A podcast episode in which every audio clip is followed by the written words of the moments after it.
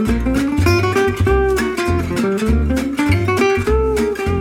hello, hello. Welcome to this week's episodes of our Level Up series. I'm Rebecca Pereira, but you can call me Bex. It's great to have you here, and I hope you're proud of yourself for taking this time to work on your English. To make sure your study session is complete, you can check out this episode's written dialogue and extra content on our portal, fluencytv.com. There you can also find free content of every kind to help you study English. The Level Up series, like this one, are mostly in English, so they can help you with your comprehension skills and your pronunciation. To make sure you are really developing these skills, you have to use your loud voice and you need to hear yourself speaking.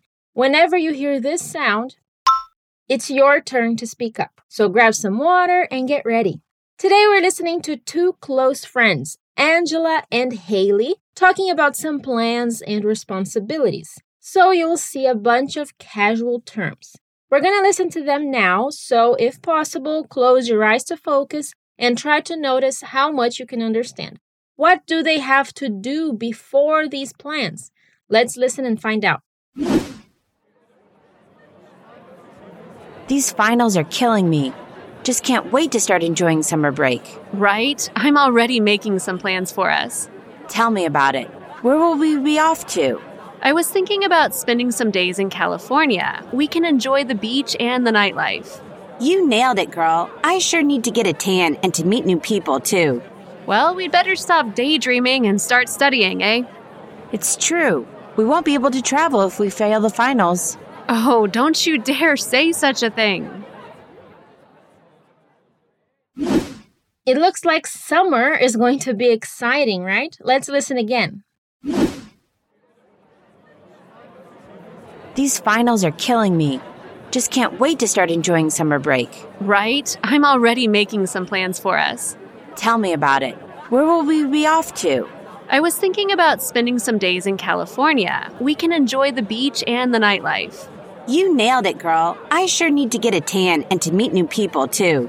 Well, we'd better stop daydreaming and start studying, eh? It's true. We won't be able to travel if we fail the finals. Oh, don't you dare say such a thing. Okay, let's get to it. Angela is the first to speak and she's not very happy. She says, These finals are killing me. Just can't wait to start enjoying summer break. Finals are the tests we need to take at the end of the semester. So the tests are killing her. This means they're making her very stressed and tired. Ready to say it? Repeat. These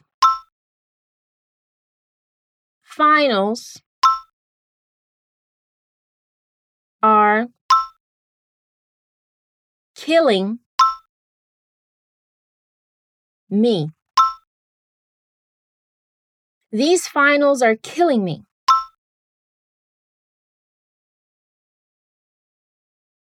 You can use this expression to be killing someone to talk emphatically about anything that causes stress or requires too much energy. Say it again. These finals are killing me.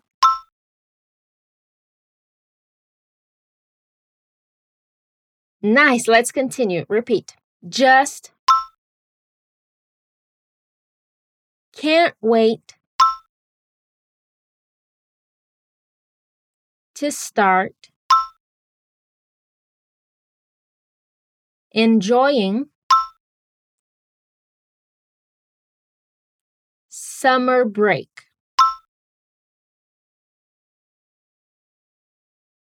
Just can't wait to start enjoying summer break.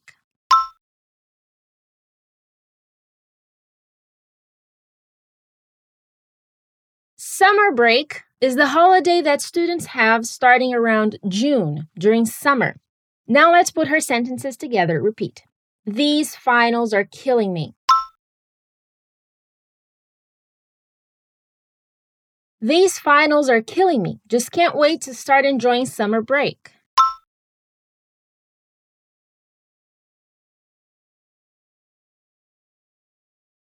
Very good. Now Haley replies with, Right? I'm already making some plans for us.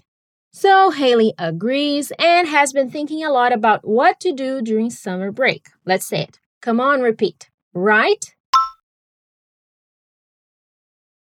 I'm already making some plans for us. Right? I'm already making some plans for us.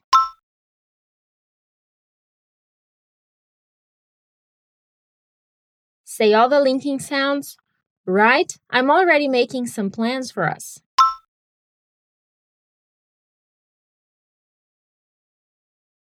And Angela is very curious, of course. She needs to know more, so she says, Tell me all about it. Where will we be off to?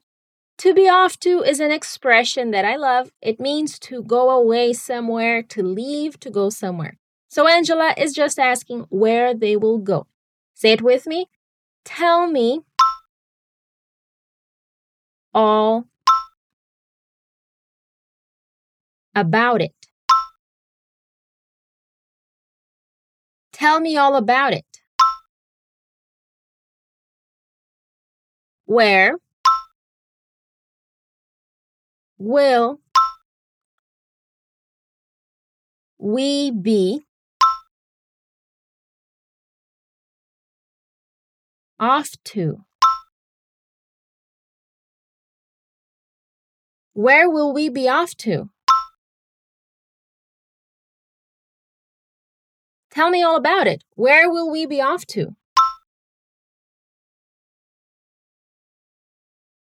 Excellent. So let's find out Haley's plan. She says, I was thinking about spending some days in California. We can enjoy the beach and the nightlife. Okay, that sounds pretty amazing, right? Let's say the sentence together. Repeat. I was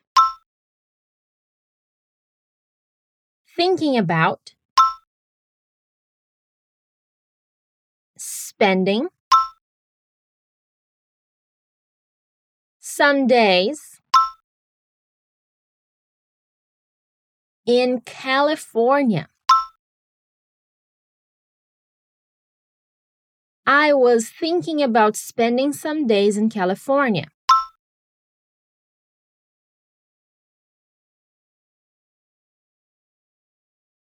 We can enjoy the beach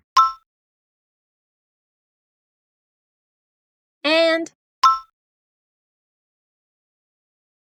the nightlife.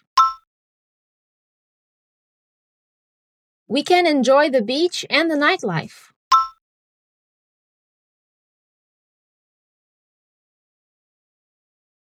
I was thinking about spending some days in California.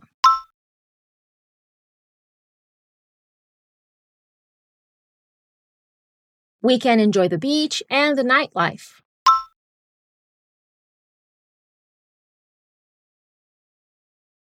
Awesome work! Angela is super excited, as I would be too. So her reply is You nailed it, girl. I sure need to get a tan and to meet new people too.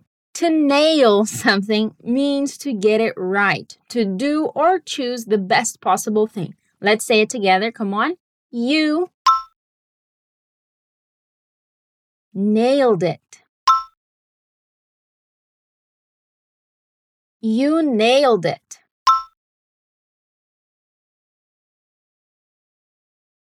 Girl. You nailed it, girl.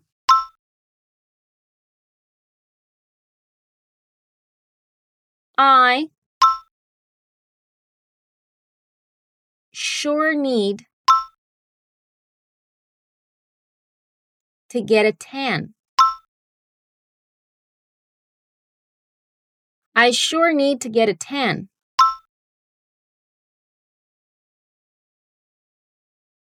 And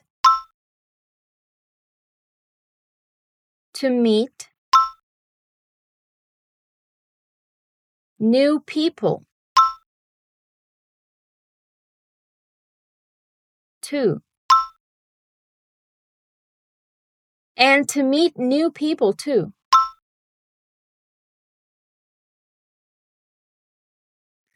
You nailed it, girl. I sure need to get a tan and to meet new people too.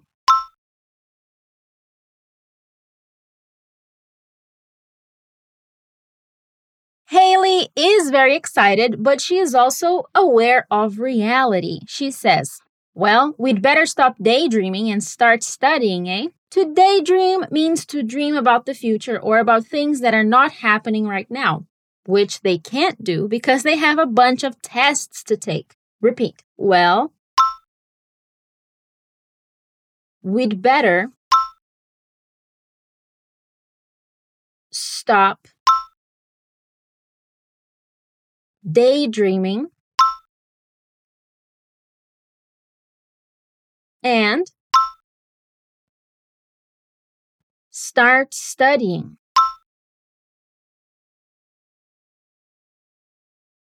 A.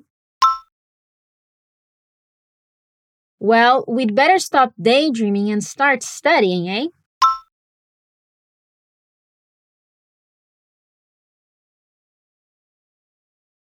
And watch out for the linking sounds. Well, we'd better stop daydreaming and start studying, eh?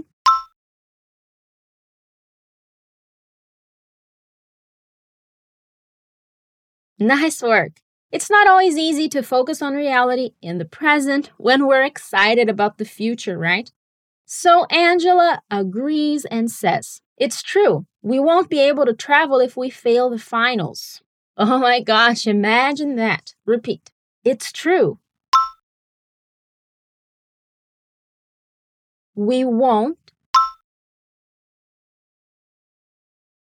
be able to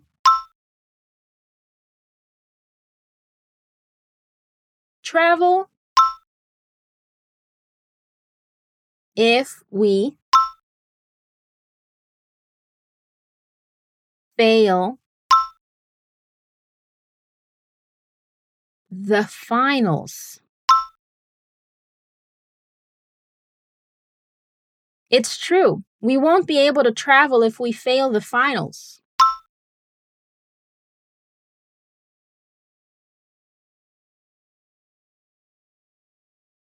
Again, with the linking sounds, it's true. We won't be able to travel if we fail the finals.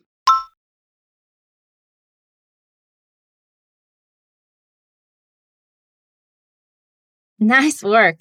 Haley's reply shows that she is also scared of that possibility. For the final sentence of our dialogue, she says, Oh, don't you dare say such a thing. Repeat. Don't you dare say such a thing. Don't you dare say such a thing.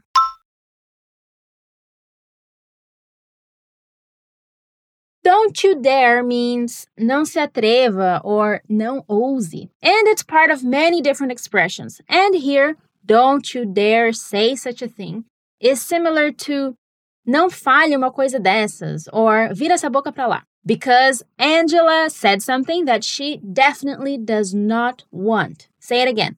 Don't you dare say such a thing.